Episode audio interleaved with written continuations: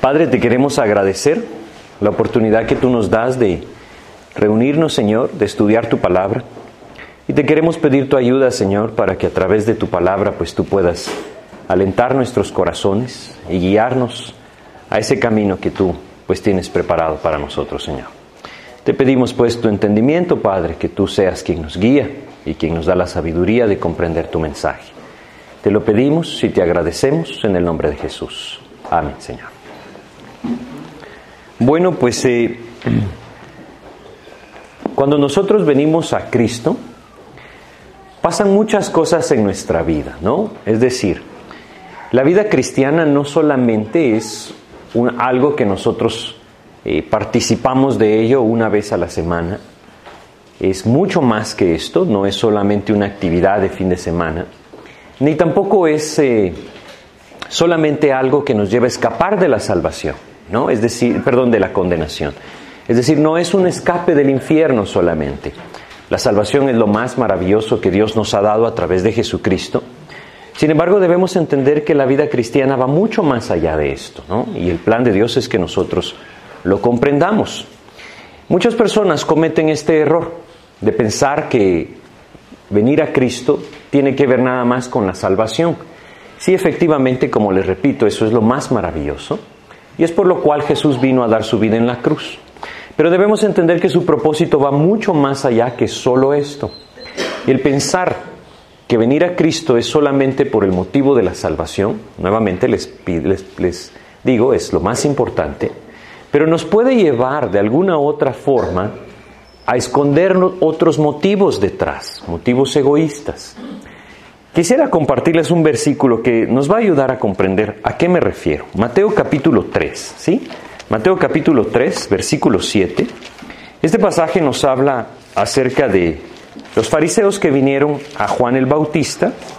Juan el Bautista estaba hablando acerca de que el reino de los cielos se había acercado. Estaba hablando acerca de la necesidad de arrepentirse y de bautizarse en arrepentimiento porque el reino de los cielos se ha acercado. Y entonces dice en Mateo capítulo 3, versículo 7, al ver que muchos de los fariseos y de los saduceos venían a su bautismo, les decía, generación de víboras, ¿quién os enseñó a huir de la ira venidera? Es un versículo bastante fuerte y a veces un poco difícil de comprender para nosotros. Estos hombres venían y decían, yo me quiero bautizar en arrepentimiento, el bautismo no salva, lo que salva es la fe en Jesús. Pero ese era el ministerio de Juan el Bautista. Y cuando ellos llegaban y decían, yo quiero participar de esto, Dios conocía sus corazones. Dios sabía que ellos no estaban dispuestos realmente a entregar sus vidas, que no estaban dispuestos a entregar la voluntad, su voluntad, a Dios, que no estaban dispuestos a someterse, no estaban dispuestos a renunciar a su pecado, ni tampoco renunciar a su posición y a los privilegios que su título religioso o como lo leemos acá, de fariseos, les otorgaba. Lo único que ellos estaban haciendo es decir, bueno, si hay que bautizarse para estar seguros, pues yo me bautizo. ¿no? Como muchas personas hoy en día lo toman. Si hay que acudir a la iglesia para acercarse a Dios, yo acudo. Si hay que hacer tal cosa para estar a cuentas con Dios, yo lo hago. Pero Dios está viendo realmente nuestro corazón. Y es por eso tan importante que nosotros entendamos que la vida en Cristo, que el cristianismo, que el plan de Dios para nuestras vidas va mucho más allá que tan solo eso. Nuevamente, no hay cosa más maravillosa que la salvación de nuestra alma. Pero debemos entender el propósito y el Evangelio de Jesucristo para poder entender cómo es que Él nos llama a sus pies. Juan el Bautista les decía esto, generación de víboras. Es una expresión que el Señor Jesús también utilizó y que realmente Él la complementó con una palabra, hipócritas. Eso es lo que tristemente pasa en muchos casos hoy en día. Muchas personas no están dispuestas a que su vida sea sometida a los principios de la palabra. No anhelan que su vida realmente sea gobernada por Cristo. Simplemente lo que quieren es tener calmada su conciencia de decir, yo no estoy lejos de Dios. Pero realmente sus vidas no tienen nada que ver con Cristo. Ese no es el plan de Dios, no es el propósito de Dios. Y de alguna u otra forma, necesitamos comprender que la vida cristiana, cuando nosotros venimos a Cristo, es mucho más que solo eso. Es un caminar diario con el Señor. Es un compañerismo diario con el Señor por medio del Espíritu que Él nos ha dado en el momento que venimos a Jesús. Cuando una persona viene a Cristo, cuando una persona entiende el Evangelio y se da cuenta que necesita un Salvador, pone su fe en Jesucristo y le abre su corazón, entonces debe entender que apenas está empezando la vida cristiana para él. Ha nacido de nuevo y Dios tiene todo un plan delante para su propia vida. Y es importante que nosotros reconozcamos cuál es el propósito de todo lo que Dios va a permitir desde ese momento en adelante. En Cristo vamos a tener muchas experiencias. Muchas veces cosas que nos van a quebrantar, otras veces cosas que nos van a alentar. Sin duda, encontraremos muchas victorias, pero también nos daremos cuenta muchas veces que volvemos a tropezar. Y todo esto tiene un propósito en la vida en Cristo. Ese propósito es que Cristo se forme en nosotros.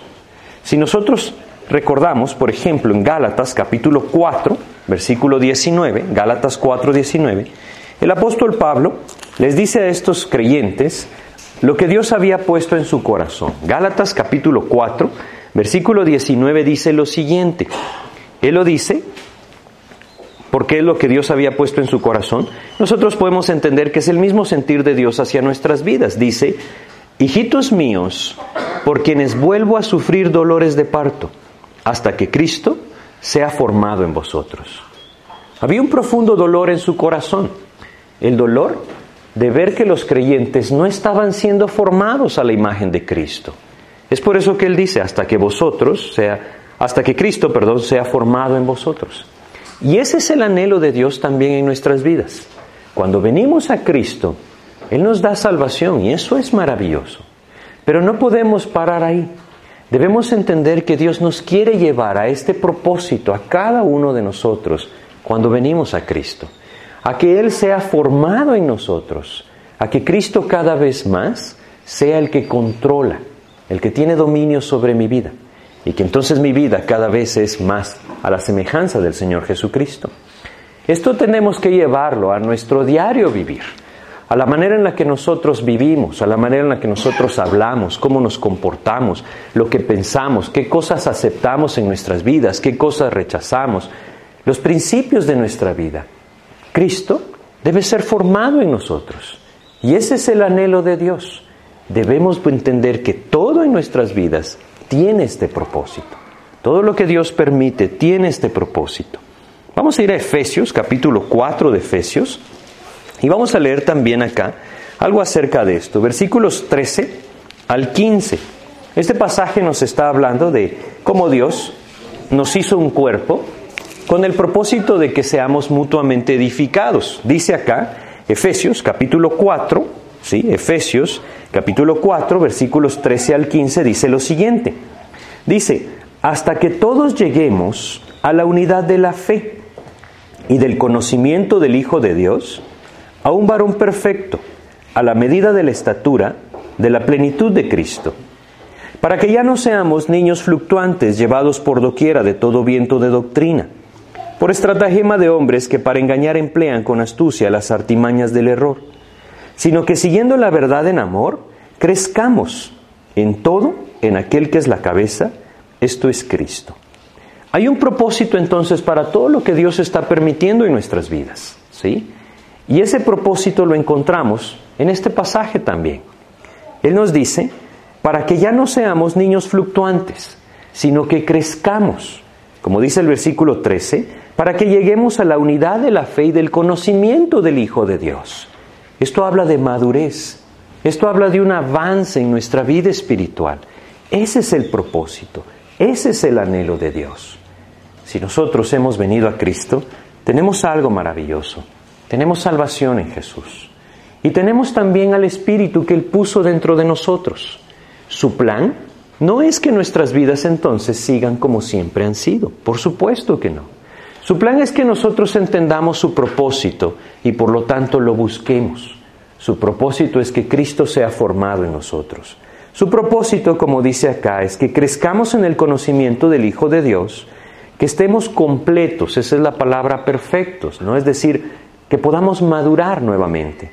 Y como dice el versículo 15, que crezcamos en todo en aquel que es la cabeza. Esto es Cristo. Ese es su plan. Y hacia eso nos quiere llevar Dios. Debemos entender que esto requiere algo. Esto requiere que yo esté constante en un caminar con Dios. Que yo busque ese compañerismo con Dios por medio de un caminar diario con Él. Hay ejemplos maravillosos en la palabra acerca de aquellos hombres que entendieron esto y que lo vivieron así. Uno de ellos, por ejemplo, es el rey David. Quisiera que leyéramos en el Salmo capítulo 5, el versículo 3 primero, Salmo 5, 3, y luego vamos a ir al Salmo 119. En el Salmo capítulo 5, versículo 3, él nos describe parte de cómo era su relación, su búsqueda de Dios. Salmo capítulo 5, versículo 3 dice, Oh Jehová, de mañana oirás mi voz, de mañana me presentaré delante de ti y esperaré. Esto era parte de todos los días de su vida. Cada mañana él llegaba delante del Señor, se presentaba delante de Dios, buscaba sin duda su voluntad, meditaba en sus caminos y esperaba la dirección de Dios. Saben, esto es algo tan necesario de comprender. Sin esto en nuestras vidas, ese propósito de Dios no se llevará a cabo, de formar a Cristo en nosotros. Necesitamos buscar ese caminar diario con el Señor. Ahora, hay muchas cosas que nos van a causar distracciones, pero el propósito de Dios es que permanezcamos en esto. Cuando nosotros permanecemos en ese caminar diario con Dios, Él nos puede ir edificando. Y nuevamente, cada experiencia de nuestra vida cristiana, Él nos puede mostrar entonces el camino que Él está queriendo llevar en nuestras vidas para llevarnos a la madurez. En el Salmo 119 vamos a leer los versículos 147 y 148. Estos pasajes también nos hablan de la descripción o de una forma de cómo él llevaba su intimidad con el Señor, de esa relación que el rey David tenía con su Dios. Dice Salmo 119, versículos 147 y 148 dice, me anticipé al alba y clamé, esperé en tu palabra. Es similar al Salmo 5.3. Antes de que el sol saliera, ahí estaba clamando a Dios, esperando en tu palabra, esperando que tú me muestres tu voluntad. Ahora, es algo que nosotros podemos apropiar, ¿no? Son cosas prácticas que uno debe entender, forman a Cristo en nosotros. Más allá de las normas que nosotros nos pongamos en nuestras vidas, debemos entender que Cristo va a ser formado en nosotros en la medida que nosotros permanezcamos en su palabra. Y luego dice el siguiente versículo, el 148, dice, se anticiparon mis ojos a las vigilias de la noche para meditar en tus mandatos. No solamente habla de antes del amanecer, por la mañana, muy temprano, buscando la voluntad de Dios, la presencia de Dios. Habla también antes de que empezara a, a avanzar la noche, es decir, antes de dormir. Él estaba nuevamente en la presencia de Dios, probablemente meditando en lo que Dios le había mostrado buscando nuevamente su voluntad, muchas veces confesando nuestro pecado. Pero debemos entender esa intimidad con Dios, debe desarrollarse así. Hay muchas cosas que nos privan de esto y debemos suplicarle a Dios la sabiduría para identificar aquellas cosas que me alejan de esta intimidad con Dios. Ahora, pues podríamos leer muchos ejemplos, como la vida de Daniel, por ejemplo, que se nos dice que tres veces al día llegaba a la presencia de Dios o muchos otros que Dios nos menciona en su palabra. La idea es entender nuestra necesidad, nuestra necesidad de compañerismo con el Señor, cada día y constantemente durante el día. Es esto lo que puede llevar entonces nuestra vida hacia ese caminar con Cristo que nos llevará a la madurez en Cristo, el anhelo y el propósito de Dios para todos nosotros.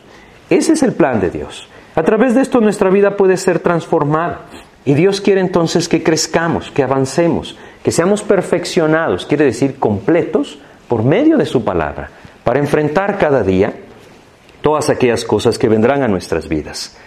Ahora, hay algo que nos pasa, y realmente de lo que vamos a hablar hoy. Cuando nosotros estamos avanzando en esa intimidad con el Señor, nos vamos a dar cuenta que no somos perfectos. Nos vamos a dar cuenta que nuestra carne sigue estando ahí, y que a pesar de que nuestro anhelo sea vivir para Cristo, van a haber cosas que nos hacen caer. Esta no es una justificación para el pecado, no lo es. Dios nos llama a una vida de santidad y quiere formar a su Hijo en nosotros, ¿sí? Pero debemos entender que nosotros somos pecadores. Debemos entender que nuestra naturaleza antigua sigue estando ahí, que el viejo hombre sigue siendo parte de nosotros. Y si bien Él nos ha dado un nuevo hombre, una nueva naturaleza, hay una lucha constante entre la carne y el espíritu en nosotros. Es algo que nosotros no podemos ignorar. El ignorar esto nos podría llevar a pensar que todo lo que hacemos está bien conforme a la voluntad de Dios.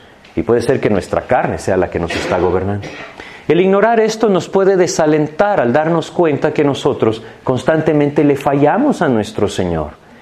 Y no nos damos cuenta que lo que Él anhela es que nos volvamos a Él. Él quiere madurez en nuestras vidas, quiere formarse en nosotros. Y el propósito de lo que vamos a compartir es entender qué pasa cuando entonces nosotros pecamos. ¿Sí? Esa es la idea. Cuando nosotros pecamos, pasa algo en nuestras vidas. Lo primero que nos vamos a dar cuenta es que pareciera ser que Dios se distanció de nosotros, ¿sí? Y mientras más nos tardamos en reconocer nuestro pecado y confesarlo, muchas veces el creyente llega a tener la idea equivocada de que Cristo lo ha desechado, de que le ha dado la espalda y que se ha alejado de él. Esto definitivamente que no es así. Nuestra vieja naturaleza nos lleva a esto. Cuando nosotros damos ese paso triste del pecado, debemos entender que suceden cosas importantes. Su presencia y su poder dejan de ser claros en nuestras vidas. No quiere decir que Dios se haya ido. Simplemente nosotros no tenemos esa libertad de compañerismo con Él. Pero lo más terrible es precisamente que ese compañerismo con Dios se ve interrumpido. Esa dirección de Dios hacia nuestras vidas se ve interrumpida. Y entonces nosotros debemos reconocer algo. Si nosotros vamos a Primera de Corintios, capítulo 3, vamos a leer este pasaje para entender por qué esto es tan terrible, porque es algo terrible que la intimidad o más bien el compañerismo con Dios se ha interrumpido. 1 Corintios capítulo 2, perdón, 1 Corintios capítulo 2, vamos a leer los versículos 9 hasta el 12, ¿sí? Estos versículos nos hablan lo que Dios hace en la vida del creyente por medio del Espíritu Santo. Y entonces dice acá, 1 Corintios capítulo 2, versículos 9 al 12 dice, antes bien, como está escrito, Cosas que ojo no vio, ni oído oyó, ni han subido en corazón de hombre, son las que Dios ha preparado para los que le aman. Pero Dios nos las reveló a nosotros por el Espíritu, porque el Espíritu todo lo escudriña, aún lo profundo de Dios. Porque ¿quién de los hombres sabe las cosas del hombre sino el Espíritu del hombre que está en él? Así tampoco nadie conoció las cosas de Dios, sino el Espíritu de Dios. Y nosotros no hemos recibido el Espíritu del mundo, sino el Espíritu que proviene de Dios, para que sepamos lo que Dios nos ha concedido. Lo que debemos entender de este pasaje es que Él ha puesto su Espíritu en todo aquel que le ha abierto su corazón a Cristo. Y es por medio del Espíritu que Él nos muestra todas las cosas que provienen de Dios. Es por medio del Espíritu que Él nos manifiesta su voluntad. Es por medio del Espíritu que Él produce el fruto en nuestras vidas. Es por medio del Espíritu que Él nos lleva a ser conforme a la imagen o semejanza de su Hijo Jesucristo. Es por medio del Espíritu que Dios hace toda su obra en nuestras vidas. Y el pecado significa una interrupción entre la comunión del creyente con Dios por medio del Espíritu. Por eso es que el pecado es algo verdaderamente terrible para nuestras vidas, porque interrumpe esa comunión. Si es el Espíritu el que nos manifiesta todas las cosas que provienen de Dios y que Dios nos quiere manifestar, y el pecado interrumpe esa comunión, nosotros ya no escuchamos con claridad esa voz del Espíritu. Y esto entonces nos lleva a una posición muy peligrosa, vivir en nuestra carne. Viviendo en nuestra carne, vamos a hacer nuestra voluntad. Y cada vez más esa idea de que Dios se ha alejado de nosotros, que su poder está lejos de nosotros, puede llegar a ser más fuerte y esto nos puede llevar a alejarnos del Señor. Es por eso que debemos comprender qué pasa. ¿Qué pasa del lado de Dios? Vamos a empezar con esto. Cuando el creyente peca, ¿qué posición toma Dios? Es importante que nosotros la entendamos. Y esta es la esencia, como les decía al principio, del Evangelio. Cuando el creyente peca, primero debe reconocer, debe entender que Dios todavía le ama. Esto es esencial, saben ustedes, porque el diablo va a querer poner en nuestra mente, en nuestro corazón, que le hemos fallado de tal manera que Él nos ha dejado de amar. Pero no podemos olvidar esto. Dios nos sigue amando. Es decir, ya hablamos lo terrible que es el pecado y Dios desprecia el pecado. Pero Dios nos sigue amando porque seguimos siendo sus hijos. Y esto es algo que nosotros debemos apropiar y debemos realmente valorar en nuestras vidas cuando hemos pecado. Debemos cuidar no caer en pensar que Él ya no nos ama o que nos ha abandonado. Vamos a hablar un poco acerca de esto y vamos a ir a Primera de Juan capítulo 4. En Primera de Juan capítulo 4 vamos a ver aquí un pasaje, versículo 8 primero, ¿sí? Fíjense lo que dice en Primera de Juan capítulo 4 versículo 8 dice lo siguiente. Dice 1 Juan 4:8, el que no ama no ha conocido a Dios, porque Dios es amor. Ahora, debemos entender que no solamente Él ama, su naturaleza es amor. Eso es algo maravilloso de comprender. Su naturaleza es así, Dios es amor, Él es la fuente de, de todo amor, Él es el que produce todo amor en nuestras vidas y Él es la esencia del amor. Dios es amor. Y para poder comprender qué significa esto, yo quisiera que leyéramos Primera de Corintios.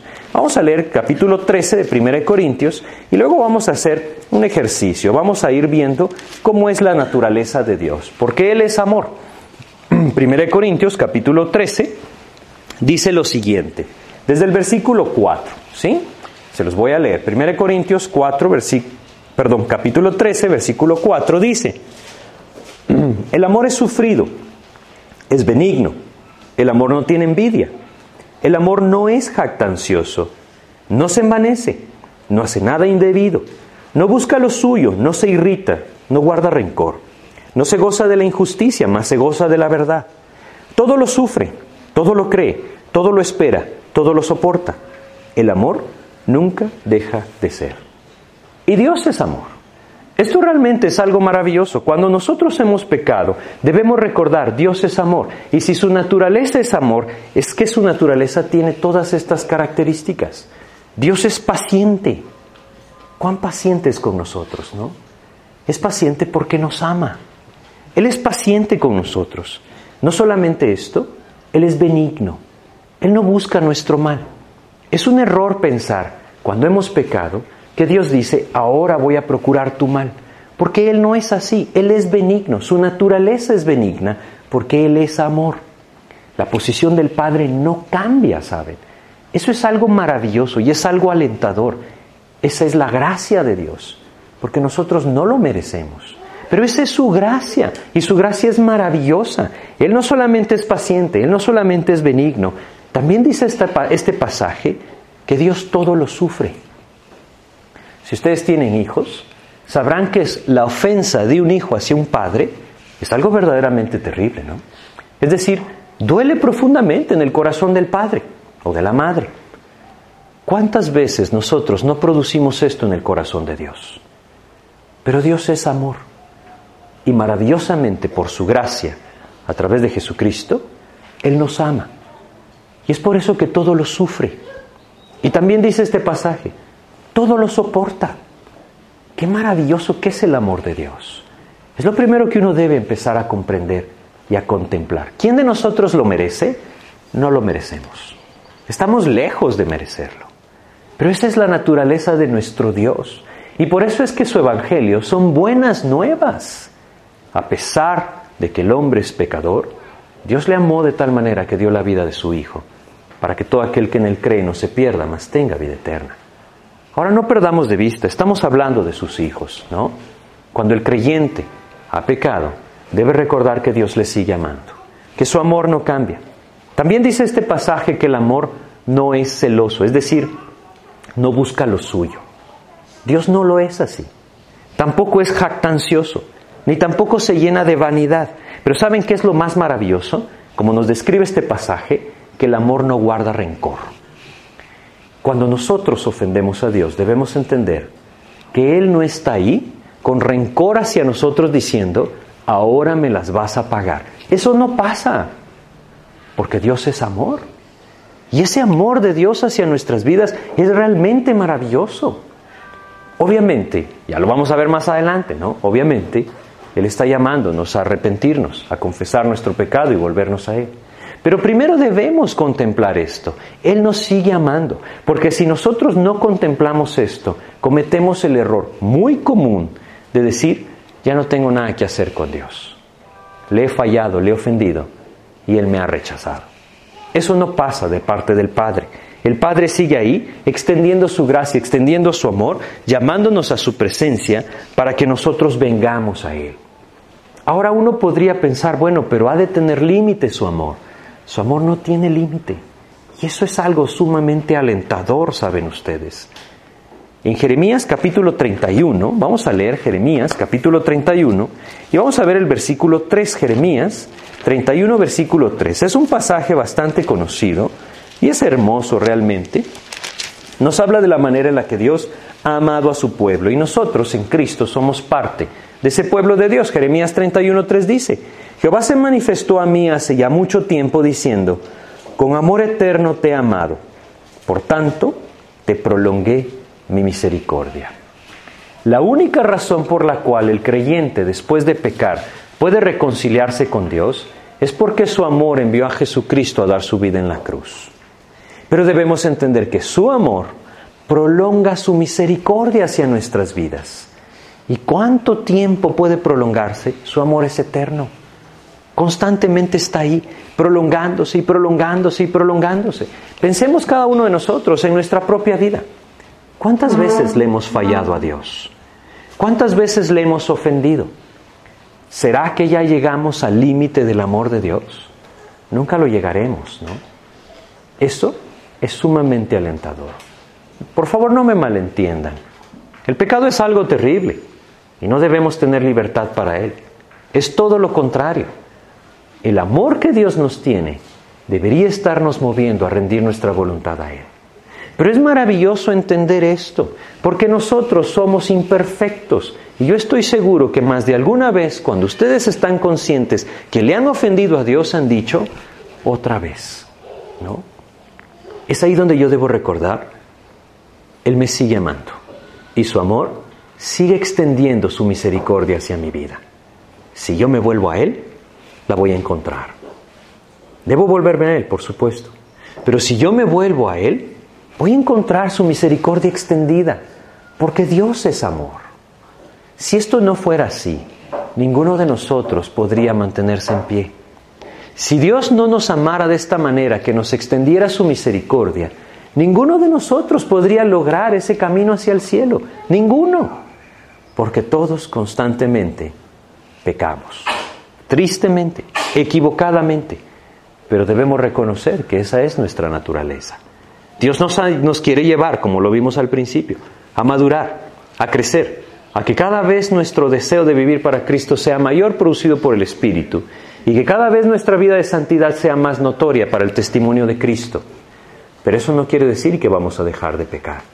Debemos entenderlo y es por eso tan importante reconocer que Dios nos sigue amando, que su amor se prolonga para siempre y por lo tanto su misericordia se prolonga para siempre también.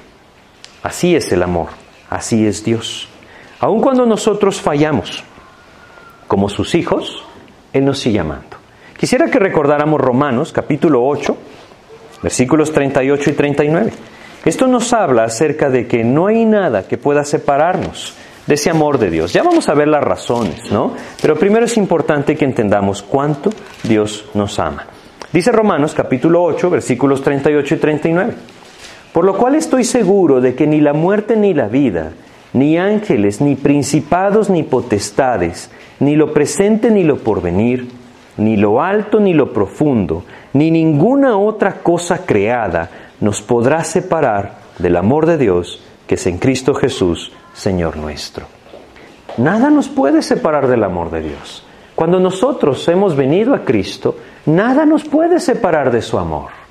Su amor se prolonga, su misericordia se prolonga y Él está extendiendo siempre sus brazos en amor hacia cada uno de nosotros. Si hemos pecado y nos hemos alejado, Él nos está diciendo, vuelve a mí porque te sigo amando. Es algo que nosotros debemos entender. No tiene sentido rechazar este amor. Si alguno de nosotros está viviendo en pecado, está rechazando este amor. Si alguno de nosotros está viviendo lejos de ese compañerismo con el Señor, no está disfrutando de este amor y no tiene sentido desperdiciarlo, porque es el amor de Dios y es maravilloso. Dios nos está llamando a vivir bajo esa cobija de su amor, en donde podamos deleitarnos en su presencia en nuestras vidas, en donde podamos deleitarnos en su gracia manifestada hacia nuestras vidas y en esa misericordia que constantemente se prolonga. Dios nos está llevando a vivir así, nos quiere llevar a vivir así. No podemos rechazarle. El pecado es todo lo contrario. El pecado le da la espalda a este amor de Dios. El pecado produce esa ruptura de la intimidad con el Señor. Él nos sigue amando, pero nosotros le damos la espalda. Qué sin sentido que es esto. Él quiere que nosotros nos volvamos a Él. Él quiere que nosotros entendamos que su amor nos sigue esperando, que nunca nos ha dejado de amar nunca lo dejará de hacer, pero que quiere que nos volvamos a Él. Ese es el punto, entender que Dios nos ha amado y no lo dejará de hacer. Hay una razón para esto. La razón es lo que Él hizo a través de Jesucristo. Y la posición que esto da a la vida del creyente es algo verdaderamente maravilloso. Si nosotros vamos a Romanos, capítulo 5 de Romanos, versículo 1, dice lo siguiente, Romanos 5.1 dice, dice acá, justificados pues por la fe, tenemos paz para con Dios por medio de nuestro Señor Jesucristo. ¿Saben? Esto es algo realmente maravilloso. ¿Quién de nosotros es justo? ¿Quién de nosotros lo es?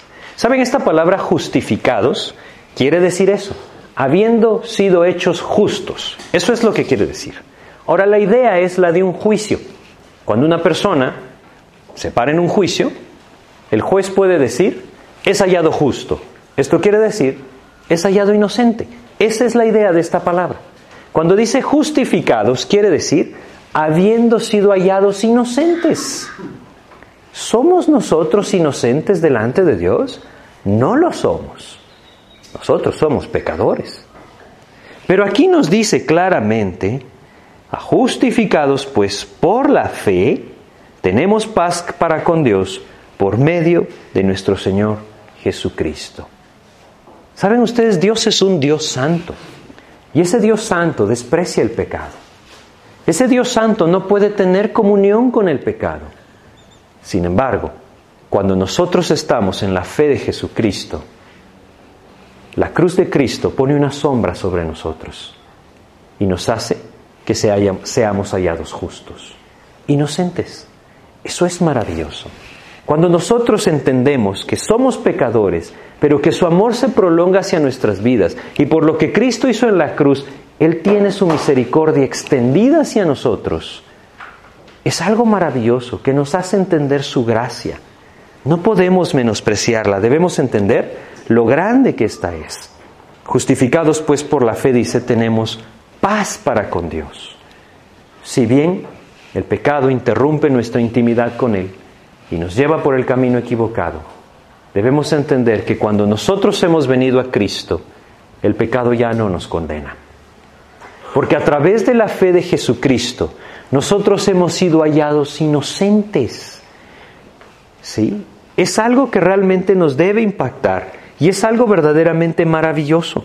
Dios es un Dios santo, por eso es que dice, vamos a ir a Romanos 6:23, Dice acá en Romanos 6:23 dice, porque la paga del pecado es muerte. Eso es lo que nosotros merecíamos, ¿no? Y eso es lo que vendría a nuestras vidas si esa cobija de la sangre de Cristo no estuviera sobre nosotros. Porque la paga del pecado es muerte y sigue diciendo, mas la dádiva de Dios es vida eterna en Cristo Jesús, Señor nuestro. Cuando nosotros hemos pecado debemos entender que Dios nos sigue amando que seguimos siendo sus hijos. Y hay algo maravilloso acá. Él aún me sigue viendo como inocente. No me malentiendan. El pecado es terrible y no lo debemos buscar. pero posicionalmente yo sigo siendo inocente delante de Él, porque la sangre de Jesucristo cubre mi pecado. Y eso es lo maravilloso. ¿Cómo no echar mano de esa misericordia? ¿Cómo no echar mano de esa gracia? ¿Cómo no echar mano de ese perdón? Si Él lo está extendiendo hacia mi vida, el permanecer en mi pecado sería lo más insensato que yo puedo hacer. Dios está extendiendo su misericordia y es algo maravilloso entender que su amor se prolonga por la eternidad hacia aquellos que vienen a Cristo. Dios anhela que nosotros lo apropiemos. No somos culpables a través de Cristo, inexplicablemente, maravillosamente, Él nos halla como inocentes. Esa es la gracia de Dios. Si nosotros vamos a Colosenses capítulo 1, ¿sí? debemos entender que Dios es justo. Y este perdón, esta justicia que se nos ha imputado, requirió un pago. Vamos a ir a Colosenses capítulo 1 y vamos a leer aquí los versículos 19 al 22. Colosenses 1, 19 al 22 dice lo siguiente. ¿sí? Dice acá en Colosenses 1, 19 al 22, dice, por cuanto agradó al Padre que en él habitase toda plenitud, está hablando de Jesús, y por medio de él reconciliar consigo todas las cosas, así las que están en la tierra como las que están en los cielos, haciendo la paz mediante la sangre de su cruz. Y a vosotros también que erais en otro tiempo extraños y enemigos en vuestra mente, haciendo malas obras, ahora os ha reconciliado en su cuerpo de carne por medio de la muerte, para presentaros santos y sin mancha e irreprensibles delante de Él. Yo quiero preguntarles, ¿quién de ustedes es santo, sin mancha e irreprensible delante de Dios? Ninguno de nosotros lo es, ¿no? No lo somos. Y es algo imposible para nuestras vidas, para nuestra naturaleza carnal. Eso es lo maravilloso del Evangelio de Cristo. La fe en Jesucristo nos presenta así delante de Dios. Cuando el hombre se arrepiente de sus pecados y le abre su corazón a Jesucristo, Él le da su justicia, lo cubre con su sangre y lo hace que un día sea presentado delante de Dios sin mancha, santo e irreprensible. ¿No es maravilloso el Evangelio de Cristo? Este es su ofrecimiento para todos los hombres. El pecado nos condenaría a la eternidad sin Cristo, sin la presencia de Dios. Pero la dádiva de Dios es vida eterna por medio de Jesucristo. Es ser hallados inocentes, es ser hallados justos por medio de aquello que Él hizo en la cruz. Como dice acá, haciendo la paz mediante la sangre de su cruz. Y más adelante, por medio de la muerte, de la muerte de Jesucristo. Es maravilloso lo que el Señor ha hecho. ¿Saben? Debemos entender algo. No hay hombre tan pecador que no pueda ser perdonado por Dios. Cuando el hombre busca el perdón de Dios, Jesucristo lo extiende. No hay hombre que sea tan malo que nunca pueda alcanzar esa reconciliación con Dios por medio de la cruz de Cristo. No existe. Si nosotros estamos en Cristo y pecamos, debemos entender que maravillosamente Él nos sigue amando sigue extendiendo su misericordia, seguimos siendo sus hijos y nos sigue encontrando justos. Dios quiere que nosotros entendamos esto, para que no caigamos en ese juego, en ese engaño del enemigo, de hacernos pensar que Dios se ha alejado, que nos ha rechazado, que ya no tenemos perdón de Dios. Eso nunca pasará. Media vez el hombre se vuelve a Dios, Dios le va a perdonar porque Jesucristo pagó todo. Y eso es lo maravilloso. Vamos a ir a 2 de Corintios capítulo 5, 2 de Corintios 5, versículo 19, para que veamos lo que dice acá. 2 de Corintios capítulo 5, versículo 19, nos habla de esta reconciliación y lo que esto produce de parte de Dios hacia nuestras vidas. Dice acá, 2 de Corintios capítulo 5, versículo 19 dice, que Dios estaba en Cristo reconciliando consigo al mundo no tomándoles en cuenta a los hombres sus pecados. Y nos encargó a nosotros la palabra de la reconciliación. Fíjense lo que dice. En Cristo, Él estaba reconciliando consigo al mundo. Y dice algo impresionante. No tomándole en cuenta a los hombres sus pecados. ¿No es eso maravilloso? No es algo que nosotros merecemos. Ese es el Evangelio de Cristo.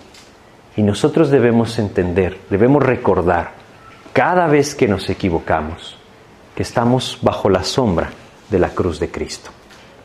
Es algo sumamente importante. Pero si nosotros no llegamos a comprender esto, saben, nunca le amaremos verdaderamente al Señor.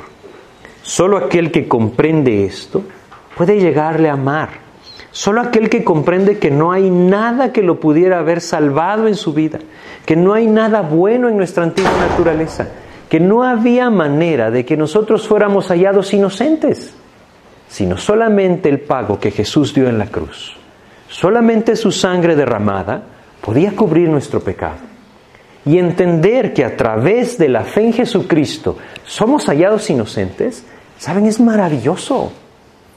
Nadie podría alcanzar salvación si Dios no lo hubiera dejado a través de este plan.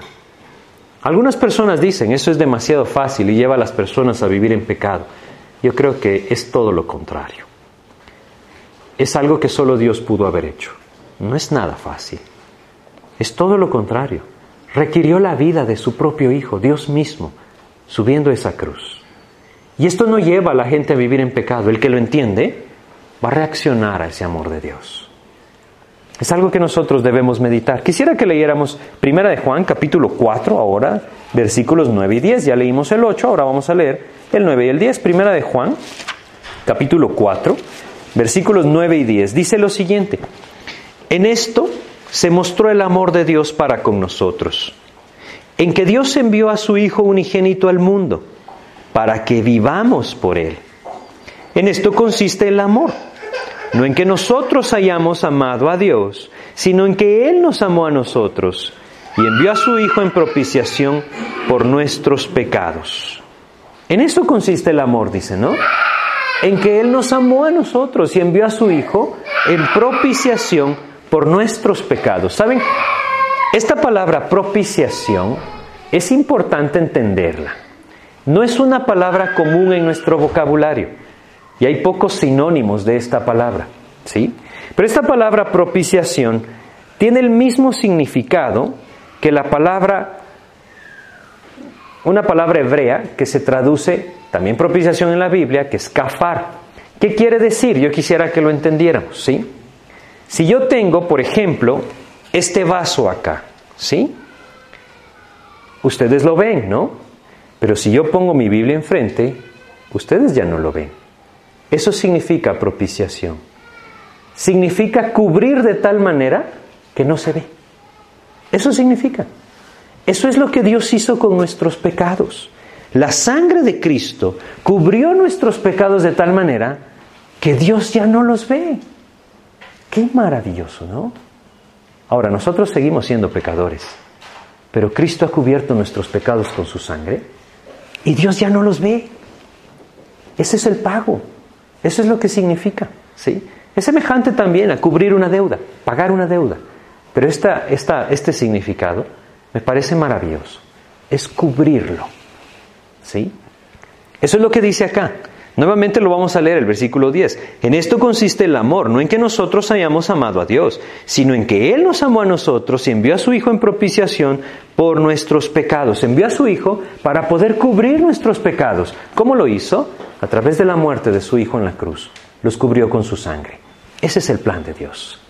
Y qué maravilloso es saber que Dios nos ama de tal manera que no se detuvo de dar la vida de su Hijo para cubrir nuestro pecado con su sangre. Ahora, aquel que entiende esto, le va a amar al Señor. Le va a amar al Señor. Esto está lejos de llevar al creyente a vivir en pecado. La gracia de Dios jamás va a producir libertinaje a aquel que le entiende. Si yo entiendo que yo estaba condenado, que mi pecado me separa de Él, que mi pecado destruye mi vida y arruina todo lo que Dios anhelaba para mi vida, pero entiendo que la sangre de Jesucristo lo cubrió y que si yo me vuelvo a Él, Él entonces me verá como inocente, es algo maravilloso, ¿no? Es por eso que dice después el versículo 19 de Primera de Juan 4, nosotros le amamos a Él, porque Él nos amó primero. Si yo entiendo el amor que Dios me tuvo, yo voy a reaccionar en amor hacia Él. Y ese es el plan de Dios. menospreciar su gracia, es sinónimo de vivir en pecado, ¿sí? Y ese no es el plan de Dios, es que su gracia nos lleve a vivir para Él. Ese es el propósito de Dios. ¿Saben ustedes? Hay una, hay una canción, un himno muy conocido, se llama Sublime Gracia, ¿no? Sublime Gracia del Señor, que un pecador como yo rescató. Así dice el, el himno. Quisiera contarles un poco sobre la persona que lo escribió. Fue un hombre que se llamaba John Newton. Vivió hace muchos años y él trabajaba en un barco que traficaba esclavos. Era un hombre bastante perverso, ¿saben? Según cuentan la historia y su propia biografía, él era tan perverso que todos los marineros lo despreciaban. En una ocasión cayó al mar, trabajaba en un barco, ¿no? Viajaban de África hacia Inglaterra, él era inglés.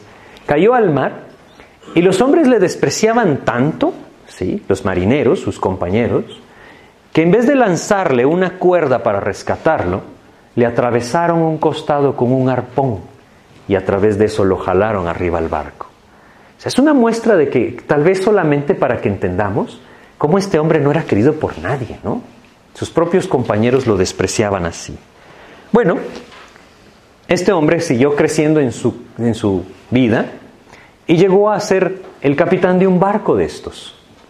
Y un día en una tormenta, cuando el barco se partía por la mitad, qué maravillosa es la labor de las madres muchas veces, ¿no? Él se recordó que a los siete años su madre le había explicado el camino de salvación por medio de Jesucristo. Durante toda su vida nunca le prestó atención y lo había rechazado. Pero en ese momento, él le dijo, Señor, perdona mis pecados yo me quiero entregar a ti. Dios lo perdonó. No solamente lo sacó de esa tormenta, sino que él apropió ese perdón y esa gracia de Dios de tal manera que su vida, fue tan transformada, fue completamente diferente. Solo para que nos demos una idea de qué tan diferente, él fue una de las personas que más luchó por la abolición de la esclavitud en Inglaterra. Pasó de ser un traficante de esclavos a un libertador de los esclavos por medio de lo que Cristo hizo en su vida. ¿Por qué les estoy contando esta historia? Porque este hombre era tan, pero tan, pero tan pecador, podríamos pensar, que pudo amar tanto a Dios cuando entendió su gracia. Y ese es el camino que Dios quiere seguir en nuestras vidas también. Que nosotros entendamos lo pecadores que somos para que su gracia cada vez sea más maravillosa, más grande y podamos cobijarnos bajo ella. Esa es la gracia de Dios. Y tiene que ver con esto. Tiene que ver con que Él nos amó de tal manera que envió a su Hijo para hacer la propiciación, el pago, aquel que cubría nuestros pecados, derramando su sangre en la cruz. ¿Saben? Ese es el Evangelio. Cuando nosotros pecamos, ya siendo creyentes, no podemos olvidar esto. Señor, tú diste tu vida en la cruz por mí. Has cubierto mi pecado. Yo me quiero volver a ti. No hay ninguna manera en la que Dios me diga, lo siento, no te vuelvo a recibir. Eso no existe, no es posible, porque su amor es eterno, su misericordia es eterna, Él la sigue extendiendo y lo que Él anhela es que nosotros nos volvamos a Él. Cuán importante es entenderlo. ¿Por qué es tan importante? Porque yo estoy consciente que muchas veces cuando el creyente peca, la culpabilidad le atrapa. Nuevamente, su corazón puede ser destruido pensando, otra vez volví a fallar, otra vez lo mismo, otra vez en la misma posición. Y la carne le va a empezar a atacar, a decir, tú no sirves para esto, Dios no te va a perdonar, Dios te va a rechazar, has sido desechado por Dios, tantas cosas. Todo aquel que se vuelve a Cristo encuentra su misericordia y su gracia extendida. Qué maravilloso que es el Evangelio de Cristo, ¿no? El pecado hiere profundamente a Dios. Es algo que nosotros debemos entender. La posición del lado de Dios es esta. Él nos sigue amando, seguimos siendo sus hijos, su misericordia se sigue extendiendo. ¿Por qué? Él ya pagó por nuestros pecados en la cruz. Cuando pecamos, no olvidemos eso. Él nos sigue amando, su misericordia se sigue extendiendo, porque Él ya pagó por nuestros pecados en la cruz. Ahora debemos reconocer qué produce el pecado. Ya hablamos de la posición de Dios cuando nosotros pecamos. Pero ¿qué produce el pecado? Vamos a ir a Efesios capítulo 4, versículo 30. Efesios 4:30. Hablamos al principio cómo Dios a través de su Espíritu nos muestra, o es a través de su Espíritu que Él nos puede mostrar su voluntad para nuestras vidas, hacer toda su obra en nuestras vidas. Todo lo que Él desea hacer en nosotros lo hace a través de su Espíritu en nuestras vidas. Cabe resaltar que solo es para llevarnos a ser conforme a la imagen de Cristo, semejanza de Cristo. Y Efesios 4:30 nos dice, y no contristéis al Espíritu Santo de Dios, con el cual fuisteis sellados para el día de la redención. El pecado es lo que contrista el Espíritu.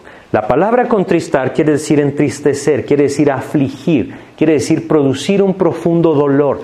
Eso quiere decir. Es el ejemplo que les mencionaba, cuando las palabras o acciones hirientes de un hijo se dirigen a un padre. Cuando una persona que apenas conocemos nos ofende, esto no es tan impactante, ¿no? Pero cuando es una persona que nosotros amamos la que nos ofende, esto produce un tremendo dolor en nuestro corazón. Es así como lo debemos comprender. El pecado es una ofensa profunda en el corazón de Dios. Es algo que interrumpe nuestro compañerismo. Es una ofensa profunda en su corazón. Interrumpe el compañerismo. Dice Salmo, capítulo 66 de Salmos, versículo 18, dice lo siguiente. Salmos 66, 18 Hablando acerca de cómo el pecado interrumpe esa comunión con Dios, dice lo siguiente, el 66-18 de Salmos dice,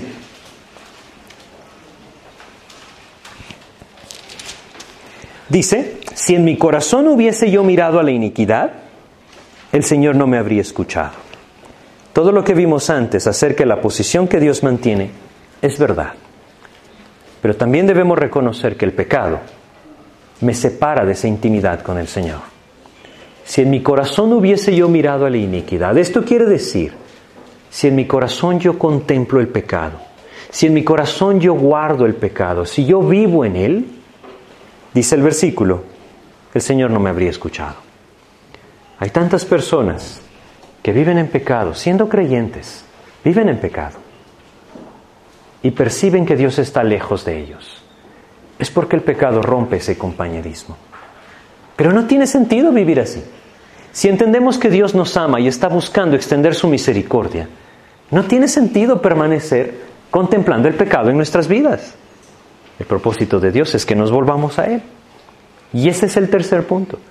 La primera es la posición de Dios. Él nos sigue amando, sigue extendiendo su misericordia, ¿sí? Porque a través de la sangre de su Hijo Él cubrió nuestro pecado. El segundo es entender lo terrible que es el pecado. Es una ofensa profunda en el corazón de Dios y rompe la intimidad, rompe el compañerismo con el Señor, de tal manera que el Espíritu de Dios ya no nos puede dirigir. No se va, Él nos ha sellado hasta el día de la redención. Pero ya no nos puede dirigir, está contristado. Y si nosotros perseveramos en esto, haciendo caso omiso de la voluntad de Dios, el Espíritu se apaga. De tal manera que el creyente puede llegar a vivir como que Cristo no estuviera presente. Su vida va a ser una desdicha porque el Espíritu está contristado dentro de él. Eso puede suceder. Ahora no nos confundamos, ¿no? Esto no es una excusa para decir, no, yo sí soy salvo, pero vivo en pecado y vivo en la carne. No, tengamos cuidado, ¿no?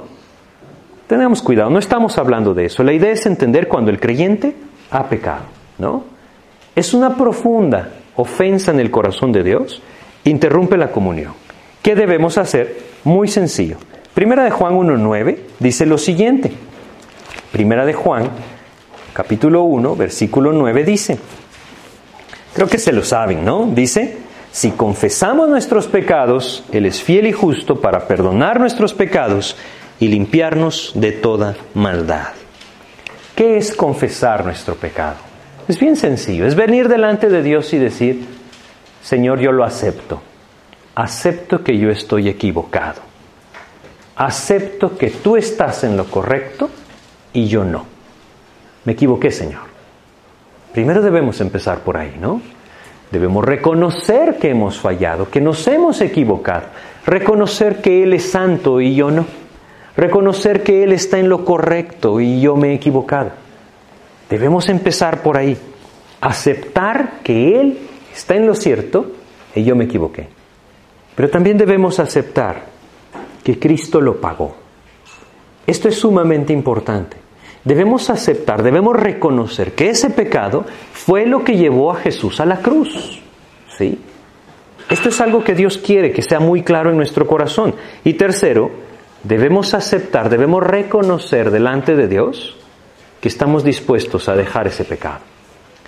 Este punto quizás sea el más complicado, ¿no? Porque muchas veces nosotros venimos a Dios pidiéndole perdón o confesando nuestro pecado, decimos, pero tristemente estamos planificando cómo lo volveremos a cometer. ¿no? Eso no tiene sentido. Cabe resaltar algo y quisiera comentárselos. ¿sí? En Eclesiastés capítulo 5, versículos 4 al 6, ustedes lo pueden leer. Dios dice que es insensato hacer promesas a Dios, que es mejor no prometer que no cumplir lo que prometemos.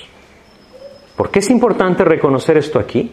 Porque debemos tener cuidado con ese error constante que el creyente comete, decirle, Señor, te prometo que nunca volveré a pecar de esta manera. No sabemos si a la vuelta del tiempo el pecado igual nos, nos volverá a atrapar. Y eso es completamente insensato. Dios no está esperando eso. Él no está condicionando su perdón porque le prometamos o nos comprometamos con Él con algo. Por eso debemos aceptar, Cristo ya lo pagó en la cruz. Y cuando nosotros reconocemos que nos hemos equivocado, que Cristo lo pagó en la cruz y que anhelamos que Él quite ese pecado de nuestras vidas, viene algo maravilloso. Él es fiel y justo para perdonarnos y limpiarnos de toda maldad. Hay que tener cuidado con algo. La confesión no es lo mismo que sentirse triste por el pecado. No es lo mismo. Nuestra, nuestra carne nos puede llegar a engañar, ¿no? De que hay cierta tristeza por lo que estoy haciendo. Eso nos va a llevar al desaliento y muchas veces hasta la depresión. Pero no vamos a buscar la reconciliación con Dios. El confesar el pecado es diferente. Es aceptar delante de Dios que Él ya pagó por el pecado y que Él me puede llevar a estar lejos de esto. ¿Sí? ¿Por qué es importante eh, este punto? Porque nosotros debemos apropiar su perdón. Esa es la otra parte. ¿Cuál debe ser nuestra posición después de que confesamos? Debemos apropiar su perdón. Debemos entender que Él ya borró nuestro pecado con su sangre. Debemos entender que Él hizo algo maravilloso. Vamos a leer Isaías 43, versículo 25 de Isaías 43. Dice lo siguiente, Isaías 43, versículo 25 dice,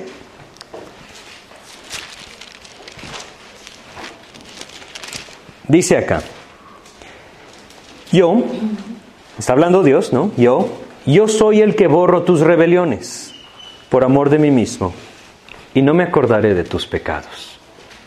Si Él dice esto, si Él borra nuestras rebeliones y no se acuerda de nuestros pecados, nosotros debemos hacer lo mismo. Debemos olvidar nuestra ofensa y no acordarnos de ella. No para volverla a cometer, no, obviamente no. Porque esto es lo único que quita la culpabilidad de nuestro corazón. Es lo único que nos hace percibir esa libertad. Hemos sido perdonados. Dios ya borró nuestro pecado. No se acuerda más de él. No tiene sentido que yo me siga acordando de él y me siga martirizando por eso. Esa es la culpabilidad que el enemigo quiere sembrar en mi corazón. Debo aprender a apropiar su perdón. Él borró, Él no se acuerda, ¿por qué yo lo voy a hacer? Cuando el creyente ha confesado su pecado, debe apropiar el perdón y olvidarse de su ofensa, porque el Señor también lo hizo. Obviamente lo hace porque Cristo ya lo pagó. Y vamos a, ir a otro versículo, Salmo 51, parte de nuestra actitud. Entonces nuestra actitud debe ser olvidar la ofensa que cometimos. Y en el capítulo 51 de Salmos, Salmo 51, es la confesión del pecado de David. Vamos a leer solamente dos versículos, 12 y 13. Salmos, capítulo 51, versículos 12 y 13 dice, Vuélveme el gozo de tu salvación, y espíritu noble me sustente. Entonces enseñaré a los transgresores tus caminos y los pecadores se convertirán a ti. Fíjense qué maravilloso lo que dice. Cuando el creyente experimenta el perdón de Dios, se goza. Hay gozo en el corazón de decir, me has perdonado, Señor. Esa debe ser nuestra actitud. Debe haber gozo por el perdón de Dios extendido a través de su gracia, por medio de la obra de Cristo. Cuando el creyente experimenta ese gozo de su perdón, dice, Entonces enseñaré a los transgresores tus caminos y los pecadores se convertirán a ti. No se podrá quedar callado. Como este hombre que les decía, John Newton, escribirán una canción que dice, sublime gracia del Señor que un pecador como yo rescató. Compartirlo con todo el mundo. Su gracia me alcanzó, su perdón se extendió, mi pecado ha sido borrado. ¿Qué gozo puede producir esto en el corazón? El enemigo quiere que produzca todo lo contrario, tristeza y culpabilidad. Por eso es tan importante entender que mi actitud debe ser esta. Tú me has perdonado, lo has borrado, lo has olvidado, yo haré lo mismo, Señor. Me voy a gozar en que nuevamente tu gracia y tu misericordia se ha extendido hacia mí. Esto nos lleva a vivir en libertad, en ese compañerismo con el Espíritu. Y es sumamente necesario. Necesitamos apropiarlo. Y por último, Juan capítulo 13, versículo 35. Vamos a leer este pasaje. Es un claro, es un claro mandamiento, o más bien, más que un mandamiento, es una evidencia, un fruto del cual el Señor Jesucristo nos habló. Juan capítulo 13, versículo 35, dice lo siguiente, Juan 13, 35, dice, en esto conocerán todos que sois mis discípulos, si tuvierais amor los unos con los otros. ¿Qué tiene que ver esto con el perdón de Dios? Debemos entender algo. Muchas veces nuestro pecado no solamente produce una profunda herida en el corazón de Dios, no solamente es una ofensa hacia Él, muchas veces produce también una herida en el corazón de otras personas, probablemente de aquellos que amamos. Muchas veces es una ofensa también hacia aquellas personas que nosotros amamos. Y debemos entender que el testimonio de Cristo se manifiesta a través del amor. Si ese amor de Dios se ha extendido hacia mi vida para perdonarme, yo debo entender que la ofensa hacia aquel que yo amo también debe ser arreglada. No solamente mi actitud debe ser olvidar el pecado, gozarme en el perdón de Dios, también debe ser de humildad para pedir perdón a aquel que yo he ofendido. Esto es importantísimo también, porque está en juego el testimonio de Dios. Si yo he sido el que he ofendido, debo buscar ese perdón de la persona a la que ofendí. Y si yo he sido el que ha sido ofendido, debo extender esa gracia de Dios que he recibido en mi vida para perdonar sin importar la ofensa. Esto es lo que mantiene este versículo. Todos conocerán que sois mis discípulos si tuvierais amor los unos por los otros. El pecado es algo terrible delante de Dios. Es una ofensa profunda en el corazón de Dios. Interrumpe la comunión del creyente con Dios. Pero maravillosamente Dios nos sigue amando aun cuando hemos pecado. Él sigue extendiendo su gracia y está esperando que nosotros confesemos y nos volvamos a Él. Si nosotros lo hacemos, debemos apropiar su perdón, olvidar el pecado, gozarnos y compartir de esto con todos los demás. Eso es lo que Dios quiere que nosotros entendamos. Vamos a detenernos aquí y vamos a pedirle a Dios que nos guíe en esto, ¿sí? Vamos a orar. Pues Padre, cuántas gracias te damos, porque antes que nada, Señor, tú nos recuerdas cuánto nos amas, cómo tu amor se manifestó a través de haber enviado a tu Hijo a este mundo a morir en la cruz para pagar por nuestros pecados. Cuántas gracias te damos por ese amor, Señor, inmerecido que tú nos tienes. Cuántas gracias te damos, Padre, porque tú nos dices que este amor no solamente es tan maravilloso, sino que no se detiene a aquellos que han venido a ti. Padre, te pedimos que si nosotros nos equivocamos nuevamente, nos permitas recordar esto. Tú nos sigues amando, quieres que nos volvamos a ti, Señor. Nuestro pecado ha sido perdonado. Tú estás esperando que volvamos a tus pies. Ayúdanos a hacerlo, Señor, y líbranos de que nuestra carne tome control. Ayúdanos a entender que tu anhelo es que crezcamos y que ese crecimiento nos llevará a confesar lo más rápido posible cuando tú nos muestres el pecado. Guíanos a esto, Padre. Te lo pedimos y te agradecemos en el nombre de Jesús. Amén, Señor.